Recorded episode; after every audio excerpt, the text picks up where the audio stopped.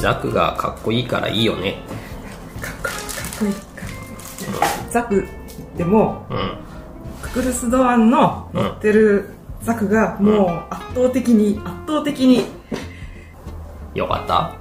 もうなんかもううん。いやーもうねうん。ちゃんと描かれていて本来こんなにかっこよかったんだねククルス・ドアンザクはってうんなるじゃん。ふにゃザクだったのにね。もうさうん。今までさうん。あの作画のせいで、うん。いい話なのにもかかわらず、うん。ネタ会としてうん。奇跡のネタ会みたいな感じでうん。面白く扱われていた、うん。逆になんかそう愛されていたとも言える、うん。うん話なんだけど、うん。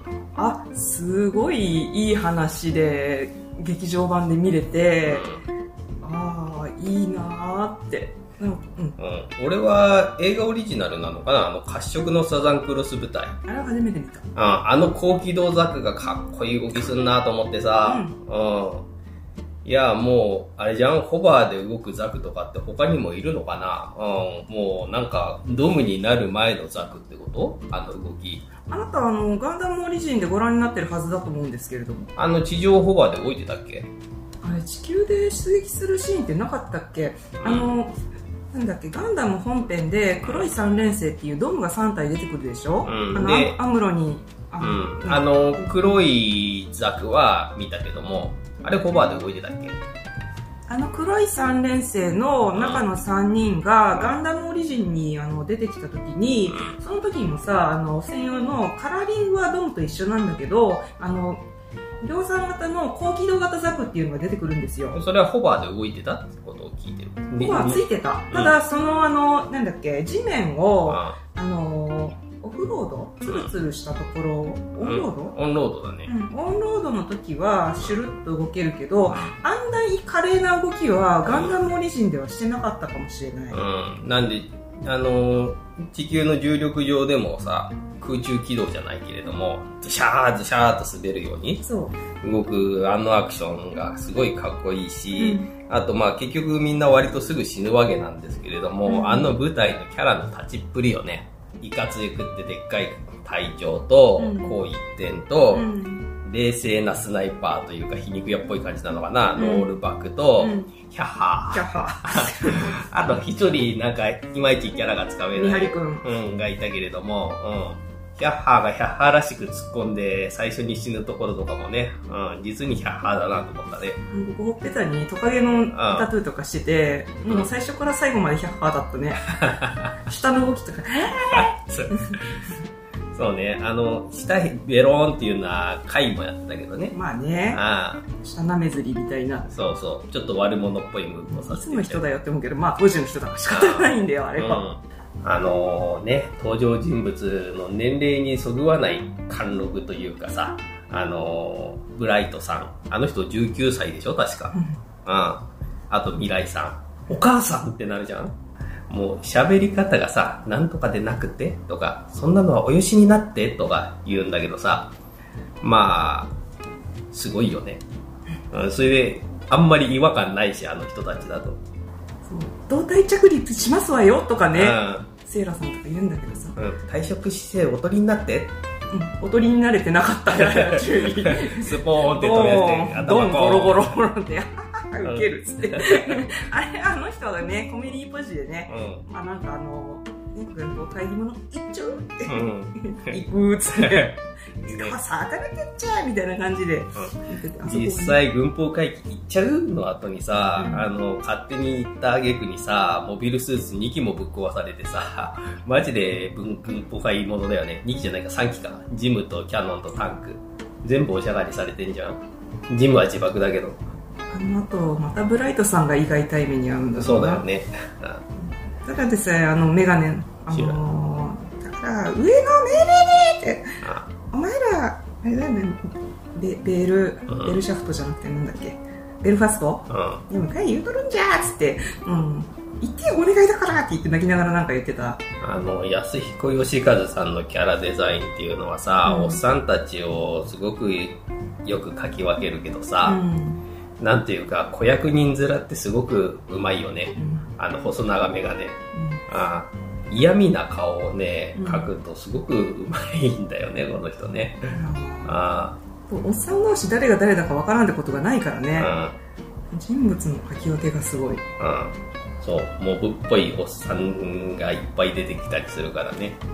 でちゃんと名前がついててファンとかはもうみんな名前すぐ分かるんだろうな。このおっさんはこのおっさんはとか、ガンダムのモブおっさんカルタとかでさめっちゃつめっちゃ強い人いるんだよきっとできるでしょ。名前付きの。多分ちらっと出てきた人たちも大体ネームドだったりするから、うん。うん、詳しい人はすごいと思うよ。あ私は多分それ全然できない。ななぜなら人間に興味がないから。うん、モビルスーツの話、私ザクが好きなだけだからあ他のことはあんまり人間ドラマのくだりとか、うん。あの勢力がどうのとか、うん。あんまりあの正直言って興味ないのね。あそうなの？俺ガンダムオリジンを見た時に、うん。あこんなに面白い政治と戦争の話だったんだって思ったけどねそもそも俺らのガンダム歴なんて、うん。えっとファーストは全部見た？ファーストはね全部は見てない。あのなんだっけ？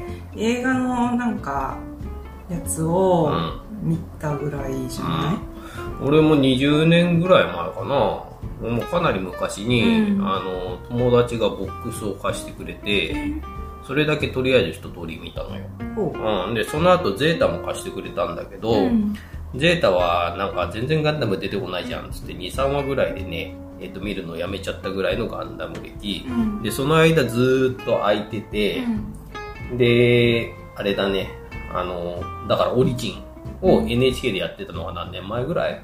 結構前だよね、だっけ？まあ何年か前だよね、うん、何年か前に見て、でそれでガンダムってこんなに面白いんだってあとシャワーろくでなしだなって思ったぐらいなのね。うんっていうかファーストを見た時にもシャーってろくでなしだなって思ってうん。オリジン見てみたらやっぱりろくでなしだったんでうん。ろくでなしだよね、ん。なんであんな人気キャラになるのかわかんないんだけどゼータとかを減るとかっこよかったりするのかね逆襲のシャワ赤いからじゃない？ー赤いからか。あと金色だ。金色百式？百式って乗ってんのかね。ゼータ次はあのクワトロバジーナになってから乗ってたかもしれないねうん、ジェータ見てないからっていうか、だからクワトロバジーナがシャアだとかさ、そういうことは知ってんだけど、うん。全然話は知らないよね、考えてみたら。うん。そういう全体的なストーリーとか、うん。ドラマとしてあんまりガンダムをちゃんと見てないので、あんまりなんかそそこら辺はね、まあ、ふわっと、ん。あこんな感じなのぐらいで正直よくわからないんだよね、いや、だから俺今回見て面白かったから、ガンダム史をちょっと一から辿ってみたいなって思ったよ。うんうん。ちなみに、あ私はあの、ガンダムは再放送であ、小学生ぐらいの時に朝流れてたから、1じゃなくてね、ゼータの時ぐらいからね、うんなんか毎朝なんか流れてて、なんか見てくるみたいな学校にね。感じで、ダブルゼータの最初ぐらいまで見たかな。なるほど。内容わかんないなりに見てたってことか。僕はガキンチョの頃、まさに再放送見てたけども、うん。内容わかんなかったから全然見てなかっあとは、あの、当時、コロコロとボンボンを読んでましたので、ん。ボンボンで、あの、た。佐藤源のそう、SD ガンダのム。SD ガンダムを見てて、シャシャアがネタキャラなのね。あ、そう、そうだ 基本ギャグ、ギャグキャラなのよ。うん。でアホって突っ込まれるのがシャアなのね、うん。いつも他の人に。ツッコミ役がミネバ様だっけ？ミネバ様ミネバさんはもう突っ込みだし、他の人はねあ、だからいつもシャアがしょうもないことしようとするから、うんあまあ、クワトロバジーナなんだけど、うん。で、神湯が目の中宇宙になってるやつでしょそううん。ひるがプッツンカミーユね。あうん。ウェーってなって、あうん、だから、うん。あれ、あれになっちゃった後のあ、ちょっと気が触れた後の、あナミがプッツンカミーユっつって目の中がお星様が浮かんでる感じのあやつが出ててって。なんでね、ゼータもちゃんと見ようかなと。せめてゼータガンダムが出てくるまでは見てみようかなと思っているんだよね。だから、ガンダムシリーズっていうのは、うあのその後の何、オルフェンズとかもさ、いろいろ見てるけどさ、あ人間ドラマが主体なんだよね。うそうなんか、モビルスーツ同士の戦いがメインっていうよりは、その中の筋としてあのいろんな国同士のなんかしがらみだとかその中を生きる主人公とかその周辺の人たちのうん。あの戦時中に生きるドラマみたいなのがさ、うん。ガンダムのメインテーマなんだよね、うん、だから、ん。だからこそ面白い。そうだ、オルフェンズ見たね。オルフェンズみた。あれはヤクザ映画だったけど、立ち止まるんじゃねえぞ。あれもコラでネタに使われまくってるけど。うん、そういうのってね。う、ん、まあ、あの戦争をね、うん描いたえげつないストーリーなんですよ基本的に、うん。だから、ちょっと見たいなと思ってね。うんうん。ということで、まあちょっと追ってってみようか。少しずつ。うんうん。で、まあそれはそれとして、やっぱりあれだね、その、昔のガンダムの映像をさ、オリジンのクオリティのかっこいいザクで描いてくれるのすごく良かったね。あれさ、んオリジンの作っていうよりアニメに寄せてまた起こしてることない？モデルを。あだから、えっと、オリジンのザクをそのまま使ってるって意味じゃなくて、オリジンでやった相当の技術を使って、かっこよく。かっこよかったね。そうなんだ。やっぱザク好きだからさ、うん。あの、で、今回は、それこそ連邦側のモビルスーツがさ、同じクオリティで出てきてさ、それもおって思ったのよね。うん。まあ、やっぱりリアルにかっこよくなるとさ、なんてアホなカラーリングで戦争してんだって思っちゃうけどね。でもジムがちゃんとかっこよかったね。最初2期やられるジムがさ、うん。出て、うんまあ、やられ役なんだけど、うん。あちゃんとしてるジムジムがジムなのにうん。ジムのくせにかちゃんとかっこいいわってなって、うん、でまあガンダムがこう出てくるところのシーンとかもさ光の演出とかやっぱちょっとかっこよくなっててさ、うん怖いよね。うん、そうそう怖いの。ちょっと怖くしてるんだよ。やっぱり連邦の白い悪魔みたいな立場なんでしょ？日本からしてみたら。だからすごい威圧感というかそういうものを出して登場するガンダムも良かったね。だからあの時点でもうすでにジオン軍にかなりの、うん。何？損失を出してうる、ん。敵のさすご凄腕のうん。目立つモビルスーツなんだよね、だからあのフォローであの洞窟の中に隠されてたあのサザンクロス隊の見張りくんがさ、目ってやった後に、うんビゴーンってなって、パイロットの乗ってるところのさ、コックピットを狙い刺しするじゃん。うんレーザーで。うんあれはもう、猛者の動きよ。あれは、あのーなんだろう、オリジナルのさ、テレビ版でもさ、やっぱり腹のところをさ、レーザーで貫く描写って何度もあるっていうか、コピペで同じ映像を何度も見たことあると、あるんだけどさ、うんうん。あれよくやるんだよね、ガンダムね。腹のとこを貫いて同じ爆風でザクが吹っ飛ぶっていう映像を3回ぐらいは見たことがある気がする。爆風出ないんです。爆風が出た時は、腰のところに収納されている、あの、器官があるんですよ。その動力となる器官が収納されていて、例えばヒートホークでドアンさんがあの相手をドーって言ってさ、ドアを切った時は大爆発するでしょ？いや、まあそれはいいとして、テレビ版は爆発してたよねって話。とそのテレビ版をその視点で見見かったことがないので、まあ切られると爆発してるなっていう感じがして、どこを切られてるかとかはわかんないね。うん。うん。切り方にもよると思うしね。うん。いやー、まあその爆発はちょっと、どれもえらい派手に爆発するよね。どんだけ燃料積んでたかわかんないけどさ。そういううん。燃料なんですよ。もう積みっぱなしで、あの呼吸とかしなくても単体でこうエネルギーが作られるすごい期間だから、あんな、あんな爆発が起こっちゃうぐらいのさ、動力が腰の中に収納されてるんです。いやーでもね、紫外線でね、スナイパーの人にジムが頭、カメラのとこ打ち抜かれたら、ボディごと大爆発したんだよね。そうなんだ。うん。なんでだろういや、そこは爆発せんだろうって思ったんだけど、うんうん。だけども、まあ全体的に派手にするために、どのザクもジムも派手に爆発すんなって思いながら見てた。で、ガンダム発見されたところの話に戻るけどさ、うん。その、いい感じの役だったスナイパーさんが一番しょうもない死に方したのが、くしゃって踏み潰されて潰されね、たね。人生っぽく、まあ生足でね、あの足の裏でこうさ、うん。ペチョンってやっちゃったんだけど、っていうさ、そう。それはもちろん、その、意図して殺そうとしてやったわけだけども、そのことに対する不快感だよね。モビルスーツに入ってる相手だったらまだだけども、無抵抗な人間を一方的に直接目に見える形で殺してるわけだから、あの時あの一緒にいた男の子がどういう風にそれを見てたのかっていうのがちょっと気になるところでありますね。そうね、マルコスだっけ？忘れちゃったけど、あの、うん。まあ、すっげえ、アムロ強えんだなって後で言ってたから、そんなには好意的。に受け取ったんですかね。ああそうなんだよ。彼の死に様がちょっとなんぼなんでもかわいそうすぎて。ああ、いや、結構な強者感出してたじゃないですか。まあねあ、ー切れ者風な。そう、あの高機動部隊の中で遠距離スナイプをするキャラっていうのも非常に好きだったんだけど、うんまあ、彼は惜しい人を亡くしましたねっていう感じで。ああとは、あの、女の人の隊員さんもね、うん。うん。過去にな、なんかあったような匂いを散々出した挙句に、うん。うん。あっさりやられ。るあ。っさりやなんでって、どうしてドアみたいな感じ。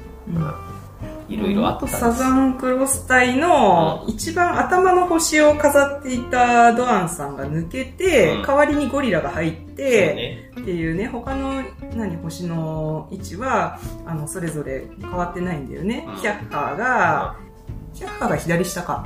うん。うん。とか、あの、右肩がその、切れ者の人で、うん。で女の人は左肩で、うん。で、あの、見張りくんがもう一つみたいな、うん。こんな感じのうん。星の位置づけがあって、トップが、うん。あの、アドアンさんだったっていうのは、あの、ドアンキ、ドアンザクの左胸のところにさ、それが残ってんだよね、サザンクロス隊のトップでしたっていうね。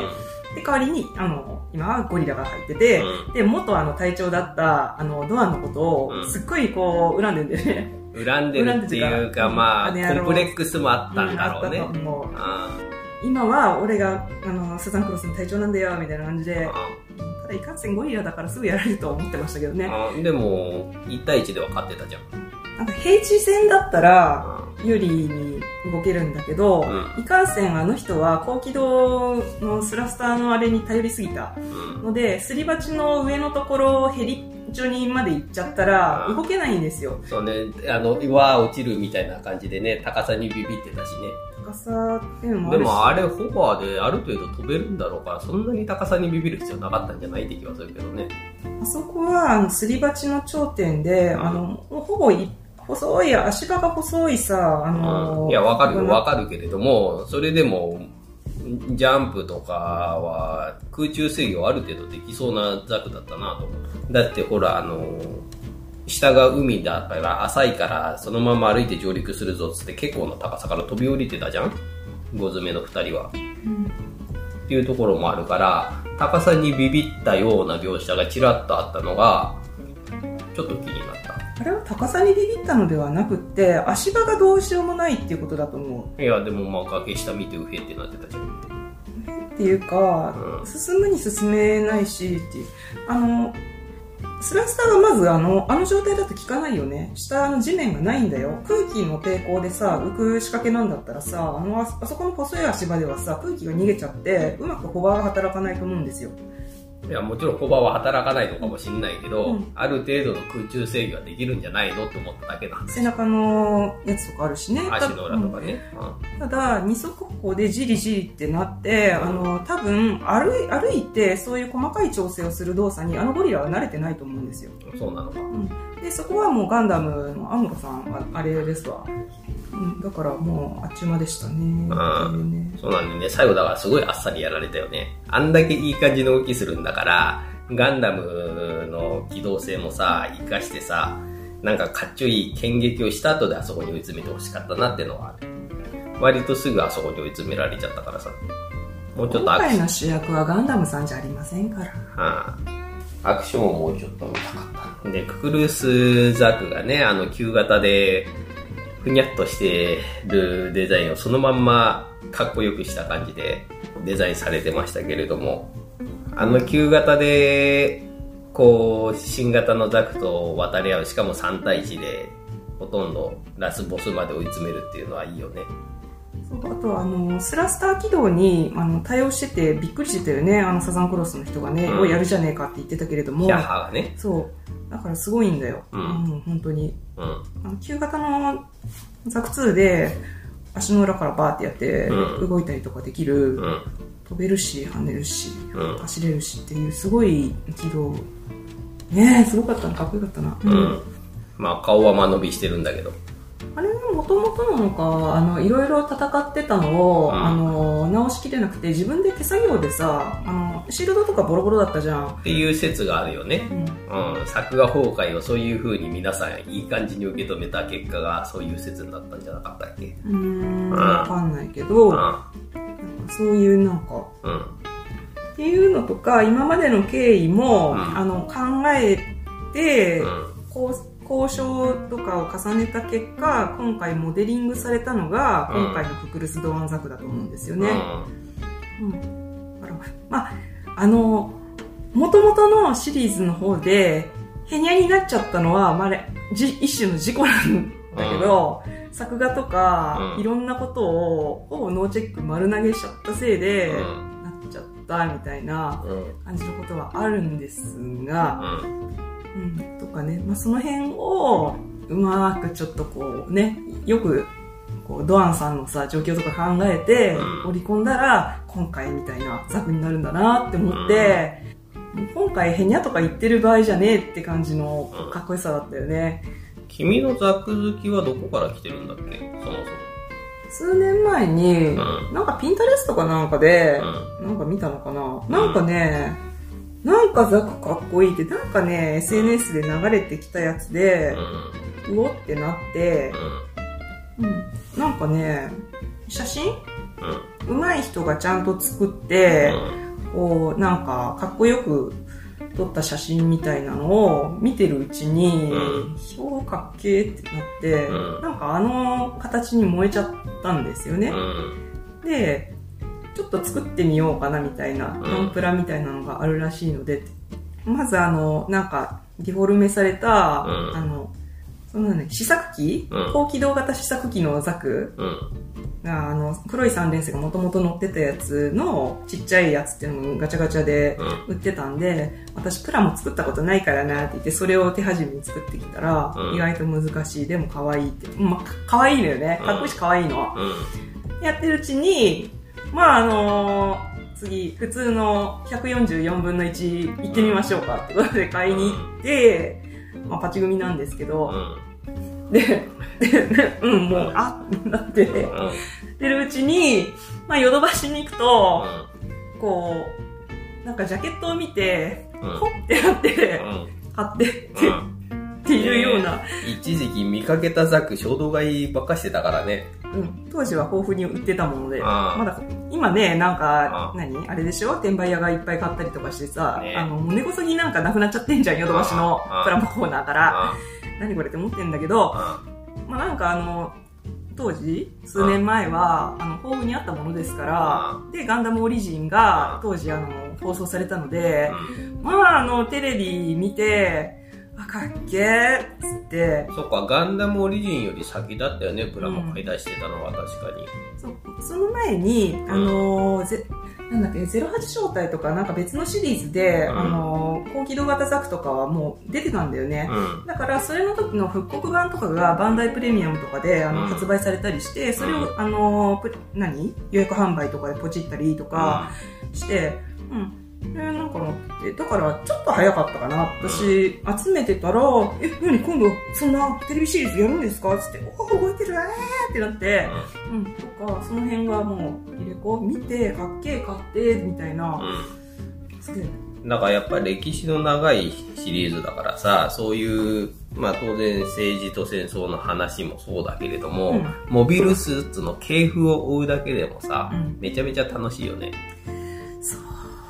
うん。っていうか、これ、これもうちょっと話話長くなっちゃうからあれなんですけれども、だからザクから流れるね、そのザクの開発の経緯からさそのザクの系譜を継ぐね、あのドムに至るまでのラインをたどるだけでもさこんな経緯を得てっていうのがさ、あのドムの試作機とかさ、いろいろ出て楽しいんですよ、もあーだから兵器オタ的な楽しみ方もあんだよう。ね。兵器というかもうザクですね。いや、ザクなの？いや、俺は他のモビルスーツも興味あるからさ。兵器って言っちゃうといろいろ広いじゃないですか。ううんまあ、もだからモビルスーツの、だから、ドムはね、もともとザクからの流れを組んでて、あうん微妙にこう改良されていって、モデルもなんか、うんありつつっていうね。で、最終的にあの黒い三連星、アムロに踏み台にされたあれが出来上がったんですよ、とか、語るね。結局喋っちゃった。いや、いいんだよ、いいんだよ。どんどん喋って。だから、あそこの何？今回サザンクロス隊が出てきたところで、うん。あの高軌道にあの驚いてらっしゃったけれども、あのガンあガンダムのさあのどこです？黒い3年生がさシューって滑ってたのはあれは高軌道のあれ？いや、あの、高軌道のザクが出てきたこと自体に驚いてるんじゃなくて、うんね。ああいう素晴らしいアニメーションで戦ってくれてるガンダムっていうのを、そう。結局我々ガンダム経験値は浅い方だから、知ってるのはファーストガンダムとオリジンと、うん今回の映画ぐらいのもんじゃないですか。うんあとはまあ別のさ、ラインのポルペンツだとか G ガンダムとかぐらいの話でしょ。うんうん。多分だから今回がそのガンダムの静止になるわけじゃないですか。うん。そういうところで知ってるのは、そのぐらいしか知らないので、うん。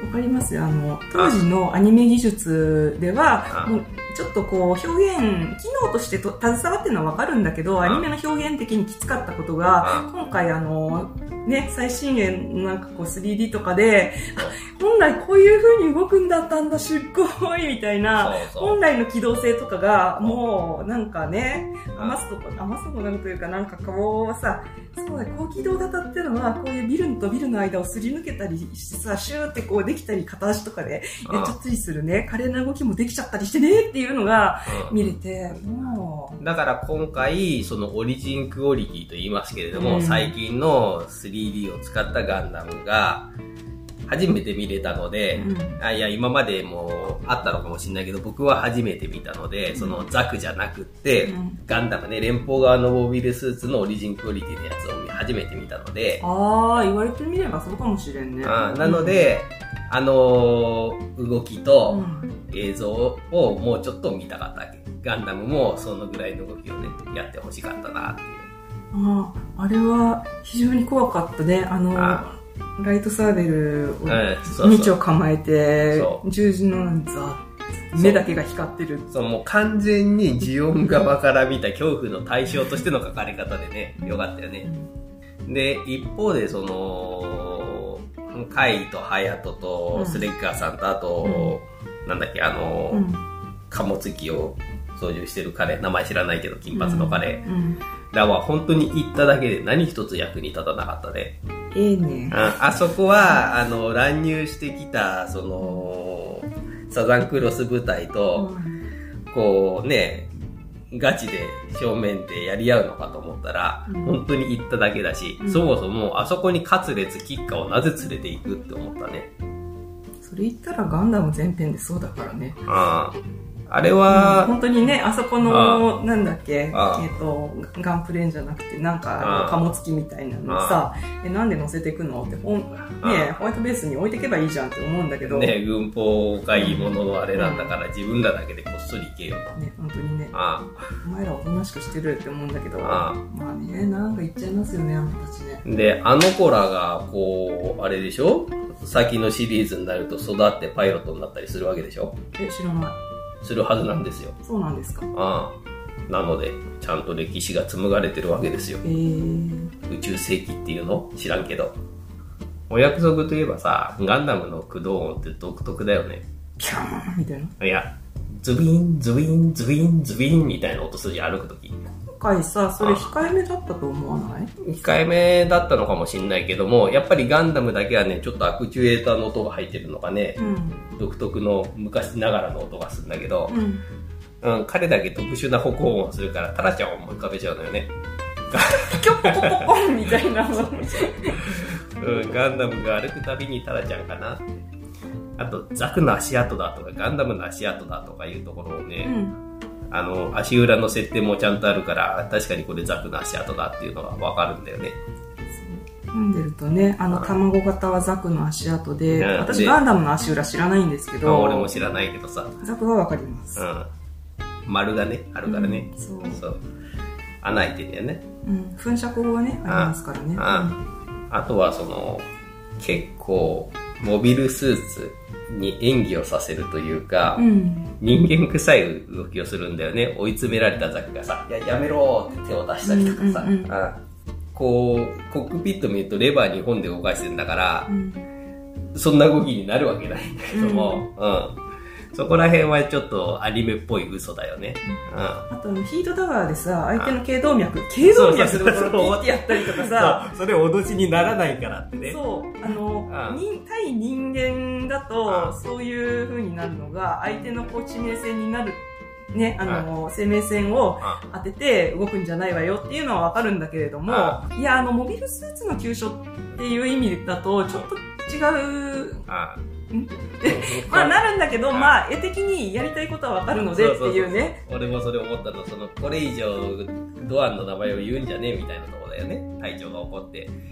首に当てられても別に致命傷になるわけじゃないし、そもそもカメラに映ってないだろうしってんで、そう、すごく人間っぽい脅しをするよなっていうことは思った。そう。旗から見てるとそうなんだけどうん乗ってる当事者同士のやりとりとしてそれはどうなんだっていね。そううね。あだから普通に生命線を狙うっていう意味では正面に立って腰にヒートダガーを押し押し付けるっていうのはあさそうね。そうそう。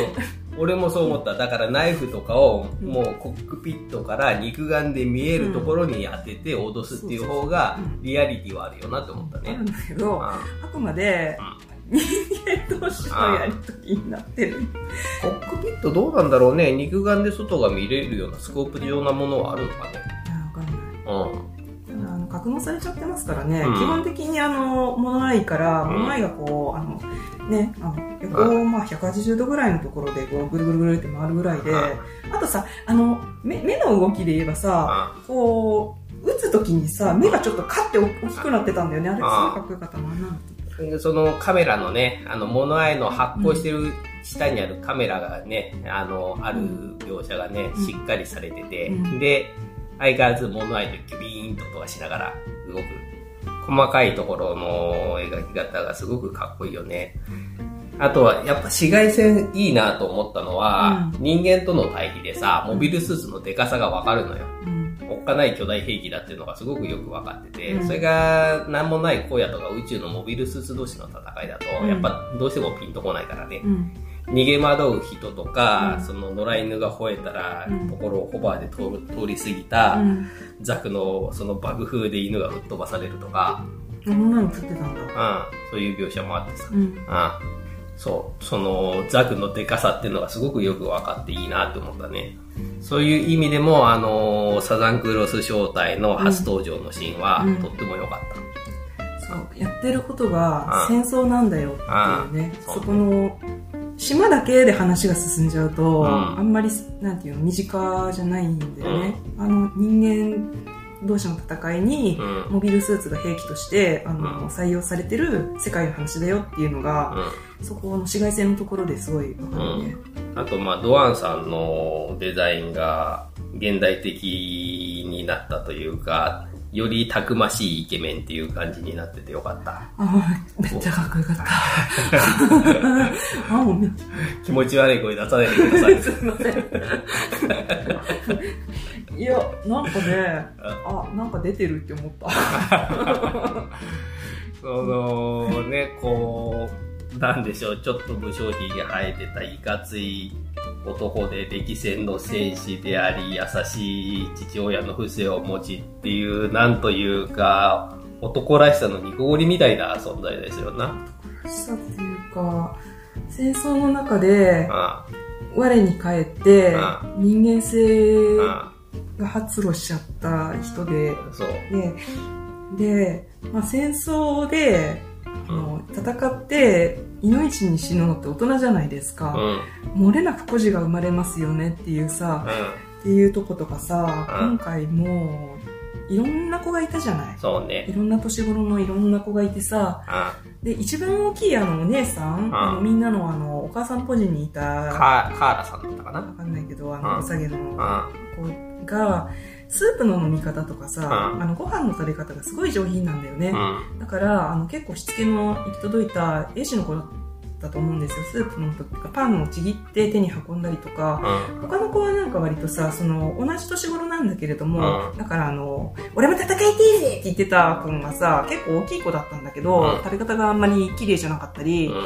こうなんか動きにちょっと品がないというか、うん。とかね、もう本当に境遇がいろいろなんだなとかさ、そうね、アイス食べたい、アイス食べたいって言ってる子もいたから、それなりに普通の生活をしてたんだろうしね。そうそう、普通の、あの、パパやママとかから、あの、と一緒に、こう、おやつにアイスを食べるような家庭の子だったうん。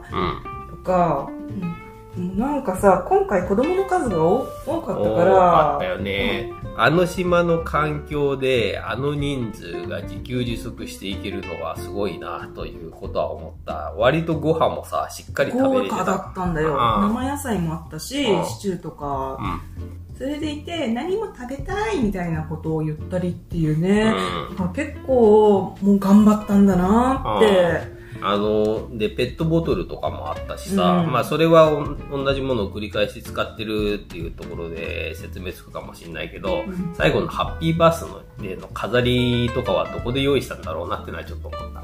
ドアンさん、ちょっと島から離れて本土から物仕入れてきてたりするのかな？船あったからね。うそれはちょっとよくわかんないよね。ん。うん。あなんかエンディングのあれはな、な、和んだなうん、それはそう、最後のね、一枚良かったよね。うん戦争の匂いの抜けたドワンさんだ。うん。そうなんだよ。果たして彼らがあの後あの島でずっとその生活が続けられるかっていうと、なかなか厳しいものがあるんだろうけどさ。うん。まあでも、軍のさ、うんあのー重要起点では一応なくなったそういうことだねわけじゃん。うんそこに埋められていた爆弾をまで通信阻害して、うんあと多分中に入ってた弾頭も、ドランさんが一工夫して、大気圏で爆発するようにしてたってことなのかなそうそう。それが、その、いつも遅くまでやってるドアンさんの仕事ってやうんつ。うん、無効化した。あと、島自体が目立たないように、わざと灯台をつかないようにしてたんだよね。そういうことだね隠して。うん。だから、大人の人以外ははい入るな。うん。ただ、みんな灯台、あの、電気、あのつけてほしい。暗い怖いっつって。で、あの、電気が治ったんだったら、灯台もつけたいよねって言って、うん。だから、良かれと思ってなのか、まあ、あのやっちゃうんだけど、うん。あちゃードまあ的にあちゃーってなっちゃうのね。あでもまあ、東大つついてなかったとしても、普通にね、うん、まあ、向かってきたってのはあるんだけどさ。ああなんでまあ結果的には特に影響はなかったんだけれども、うんまあ意図して隠れていたっていうところの説明だよね。うんで、ザクの輸送手手段がさ、こうぶら下がってるのよかったよね。よかったよね。ああこう、ね、確かに、こう、牽引しなくたってちゃんとマニピュレーターがあるんだから、そこメをせ、ニプレーターって何ですか？まあ手ですよ。うん。うん。そう、あこ手で自分でこうぶら下がってたのか、あれって。こ、んじゃないの？うんうん。だから、ナウシカみたいな、メーベみたいなやつで。ああうん。10日も中で操操作して、シャって飛び降りれば、手を離せば飛び降りれる。まあそんなにザク全体の重さを支えられるほどほど指が強いのかっていうのはあるけどね。固定具とか使ってるかもしれないし。ああと一人はなんか普通に貨物輸送車みたいな、あうん輸送飛行機にこう乗って、ああだから途中まではでっかい輸送船のペイロードとして運ばれてきて近くからはグライダーみたいに来たってことなのかな、どうなんですかね。ああまあとにかくそのぶら下がってる絵が良かったなっていうお話でした、いいよね。あ敵も味方もかっこいいうし、ん。あと味方にもクズがいるしっていうあたりね、まあクズってほどではなかったけども最初の子役人メガネとあとあのゴップ元帥さんっていう人はどういうキャラなんだろうね。あのー、ちょっと魔王っぽい人？うん？いやマクベと交渉してた人。マクベと交渉してた人？うんオデッサ攻略をやめていただきたいってマクベがさ通信してきて、うん。さもないとあそこやそこがパリが燃えちゃうぜみたいなこと言ってたじゃん？うん。うんのその交渉してた、うん。まあ軍の一番のお依頼さんゴップさんって呼ばれてたけどまあなんだろう政治家ずらしてお世話になったけどあの人はどうなんだろうなってがわかんないから、なんとも言えない。最後にそのミサイルが宇宙で爆発したら、うん。ああよかったよかったみたいになってたおさんです。やれやれみたいな。あいや、やっぱり魔王っぽい人でしょ？あ魔王なのあれ。魔王じゃないの？全然魔王っぽくないけど。魔王なのかな？魔王あ魔王ね。うん。ああ。魔王っぽい人です。毛沢東さんのことです。はい、毛沢東さんもっぽい人ね。ああなんだよ、魔王って言って思った。魔王。魔王ね。うん。そうね。で、その時のさ、マクベさんの机が映ってさ、こう、水差しがさ、あの壺、マクベの壺を あれはいい壺だよね。ああのいい壺ではないんだろうけども、そういうところにこだわる人っていうことで、ちょっと彫刻とかいい感じの水差しが置かれてたのかなって思いました。うん最後にね、あの、作戦が失敗した時に、うん私の部下にも文化を愛する者がいたんだな。そんな気取った負け惜しみある？と思って。面白いね、あの人はね。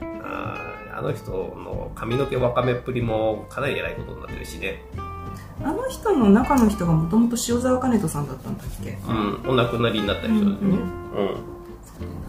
あ、声といえばさ、あの、コトレスドアンのさ、声がさ、うん竹内俊介さん？あのーアイドルマスターの P の人。アイドルマスターの P でありうん。、キンプリのアレクの声の、ああ、そうだそうだ、アレクの人だ。うん。めちゃくちゃ若いんですよ。うん、知ってる知ってる。今多分20代前半とかなんじゃないかうん。な。うん。いや、もうなんかドアンさんめっちゃかっこよかったじゃないですか。かっこよかったね。ううんん。声もデザインもねやることも非常にかっこよあめっかっちゃかっこよくなってた。うんうんた。あの、子供たちがさ、寝る前にさ、うん明日の約束って言っうて、んで、最後にありがとう、ククルスドアンって言っててさ、うんあれドアンがやらせてんだったら相当気持ち悪いんだろうけどさ、子供たちが自主的自主的にやったってことだよね、あれね。うん多分うん。あれやらせてたらもう本当にまずいけど、なんかそんなことを求める人じゃないと思う、ないねこ相当なグッドガイですよ。の人。うん、なんか出た。うん。そう。なんかね、もうね、あ、いや、今回物販ほんと変えてよかった。うんなんかね、もう、あの、トイレ行ってる暇ねえって言って、物販にダー行って、あ、ある、ある、休み取ってよかった。おーって、だって、とりあえずもう、詰め込み、うん。うん。で、あの、パンフのやつ並びます。うん。ガンダムのパンフをくださいって。言って、あ3種類ございますって。あえ？どういうことですか？って聞いたら、うん。通常版とうん。豪華版とうん。初回限定版があり、うん。初回限定版はこちらでしてって言ってあの見せてくれるの、ん。つまり3冊こちらとこちらとこちらそれくださいっつって。初回限定版でお願いしますっつって。なったらうん。1万円余裕で超えてて、ね昨日ねはしゃいであれガンダムスピリッツのあのザク超合金ザクをね衝動買いしてなくてうん。よかったかなってね、うん。よかったのか何なのかわかんないけど。うん。うん。まあ、あれだよね。別にガンダムのために休みを取ったわけじゃないけれども、うん。結果としてね、ん。朝一で行けて、グッズも残っててよかったっていうか、トップガンの経験があるからね。いやこうだよ。だからねうん。映画に当てられてあ気持ちの高ぶった状態だとうん。財布のい紐が外れるので、うん、その状態でうあ の、あの、あれのグッズがある、うん。あ、うーって言って、レジに並んでる時のワクワクって言って、うん。で、あの袋にずっしり、うわーって帰るっていう、ん。これがね、まあ、トップガンの時には、うん。もう気分はぶち上がってたのに、うん。物販、え、これしかないの？ってなって、ね。すよーんってなっちゃったから、うん。っていうね、もうなんか、ちょっとね、こうね、うん、今日はね、あ、よかった。どうしても抑えたい時には初日の朝一しかないんだね。そういうことだもな。うピンズもキーホルダーもね、俺らが買ったら終わってたもんねよ。かった。うん。しかもあのアニメのさあの劇場版ってよくあるんだけど特別料金って言って今回あの割引とか何も効かない一律1900円とかだったじゃああ、ないですかそうね。俺もポイント干渉しようと思ったんだけど、それがせ選べなかったもんね。そうとかでね。だからグッズも限定であの個数数量さそんなにちょくちょく補充されたりしない、トップガンのやつもあれ受注生産みたいな、うん。追加の生産が決まりましたって言って、うん。あの案内が流れてたけど、うん。おそらく劇場に補充はされないよね、うっていう感じでだ。からもう初動でね欲しかったら、うん、回転とど同時にドンとかするうん。しかないっうん。ていうね。うんまあ今回はちょっと良かったうん。どのキャラも良かった。ブライトさん、回に白目なしとか言われてたけど、確かに黒目しかないよね、ブライトさん。さああブライトさんがさそのメガネのうん上官とやり取りした後はぁってなっててうん未来さんがさうんこう大丈夫ってお茶かなんか持ってきてくれるうん。その後さまあちょっとワンテンポ置いてうん二人こう指令室に出てくるじゃないですうかん。ブライトさんがちょっと襟元を正し未来さんが髪の髪を整えてたのがめちゃくちゃ気になったんですけど。それだとアニメの色の塗り方を間違えてタイツが肌色になっちゃうから明らかにさっきまで脱いでたじゃんみたいな絵になっちゃったって話はあったよね。うん。っうんていうのを思い出して。うんうん。うん。うん。ってなちょっとねちょっとだけね気を取られてしまったで、ブライトさん。がさ、その、アムロとちょっと揉めたじゃない、特別扱いしないからお前も出ろって言った後、自分の部屋で落ち込ん。でん。だよね。ああ、言い過ぎちゃったってなってるブライトさん。も良かったし、その後未来さん。がさ、うあの、傷つきやすい子ですから気をつけてねみたいなことを言って、お前ら本当にいくつなの？って。未来さんのお母さんぷりが半端じゃないんだけど、彼女も10代とかでしょ？あれ多分ブライトさんよりちょっと年下とかなんじゃない？だよね。なん。いくつ？あなん。なん何これってね。バグるよねうん。年の感覚が。うん。絶対俺らより年上の人だよっていう感じのまんまね、もうこの年まで生きてきちゃってるもん。だからあのねホワイトベースに乗せられた時からさもうそういう風にならざるを得なかったっていうことなんだよねあんな品のよく、性格のよくみたいなムーブは俺らには取れない。うんああで、ブライトさんは相当偉くなんだよね、最終的にね。うんうん。あれでしょなんか先行のハサウェイのハサウェイってブライトさんの息子なんだっけ？らしいね。なんかね、あまあ、あれ見てないんでこれからまああのちょっとガンダムを履修してからハサウェイを見てってしたいなそうだよねあせっかくですからね、うんしたいなっては思ってはいるんですけど最初から見て、こういう風に喋って、ポッドキャストにするっていうのもありかもね。ああね後で聞き返せるように。その時の感じを多分長いガンダム史を追ってるうちに、うん最初の頃の感想と変わってくると思うんだよね。まあねうん。ちょっとやってみたくなったな、それ。うんうん。ああと話全然変わるんだけど、うん。ヤギが大活躍してたね あそこタッチ変えてね。元のアニメの時のうん。決め駒みたいな感じで あの人たちがやられててうん。カイさんとヤマトさんと、そうなんでね。うん隼人君は柔道が黒帯かなんかのはずだから、うん。そこで受け止めるのかと思ったら、さっこいって構えたけどしかも何カットも何カットも入れてくるあたり、あそこは面白かったね。うん面白かったね。あ。本当にね、あそこら辺のホワイトベース組はうん。コメディリリーフだったね、完全に。なんかこれはあのアトロクのなんか特集で聞いた話なんですけどうん。もともとこのククルス・ドアンの島っていう話自体が、あのストックの話あ、知ってる知ってる。うん。って、あの言ってたんですよね、うん。本編にはあのがちょっとこう制作がメインストーリーラインのところが制作が間に合わなかった時に、まあ、あの緩和球大って言ったなんですけどあ和球総和がされるああのちょっとその脇で起こってる出来事みたいな本筋には直接こう重要に食い込んでこない一つの話としてククルス・ドアンの島っていう回がなんかあったって。どのタイミングでも挿入できる、だから、うん。穴弦みたいな感じだよね。うん。漫画でいうとこの。そう。うん。で、だからこそ監修が行き届かなくって作画が崩れちゃったっていう話は聞いたことある。だから逆にピンで映画のエピソードとするにはね、ちょうどいいよね。うん考えてみたら。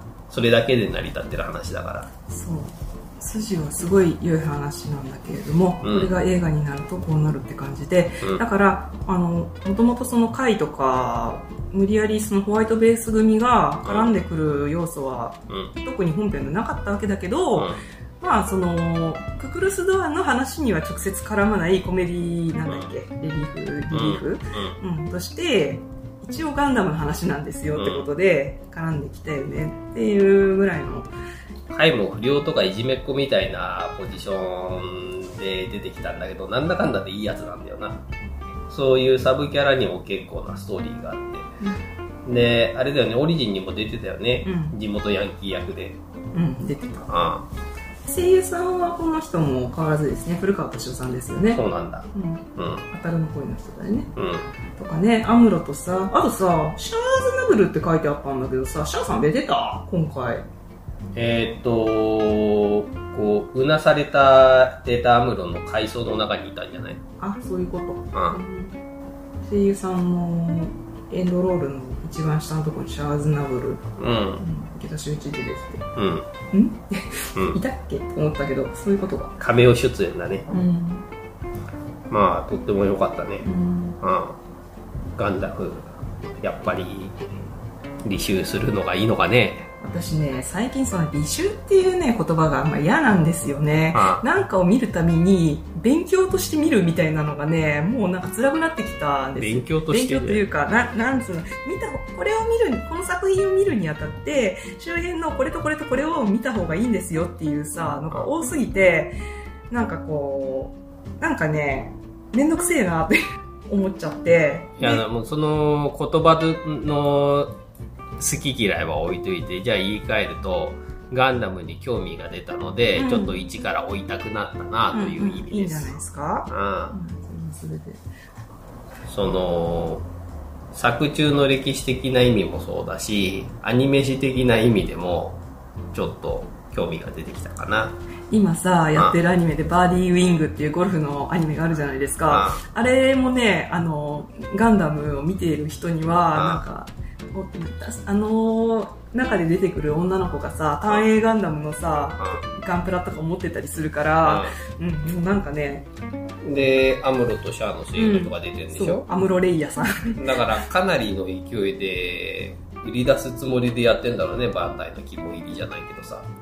いやバーディーウィングでガンダムガンダムとプロゴルファーサルを見てる人は絶対見た方がいい。うんバーディーウィング、バーディーウィングをよろしくお願いします。バーディーウィングです。いやーもうシャアも出てくるし、アムロも出てくるし、うん、なんかね、なんかガンプラが出てきて、だからあの、ギルドファイターズを見てる人だったら絶対なんかこう、おーって思うところがあるはずだし、うんつってね。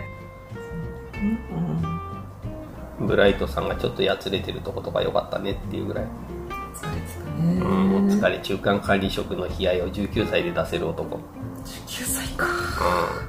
作中で年を取ってるのかもしんないけどホワイトベースを成り行き上ね指揮官になった時には19歳だったはず一年戦争ってなんか、だからそれがガンダムのファーストのお話なんだろうねなんか作中ずっと19歳。うん、いや途中で二十歳になってるかもしんないじゃん、あ、まあそ、それはそうなんだけどさ。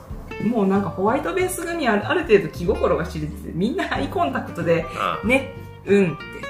うんあ、そうですか。あれのなんか、シャフトの様子が、あ、おかしい。あ、そうですかって。え、んこっちはどうだ？レーダーが、あ、そう、動かない。うんうん。そういうことです。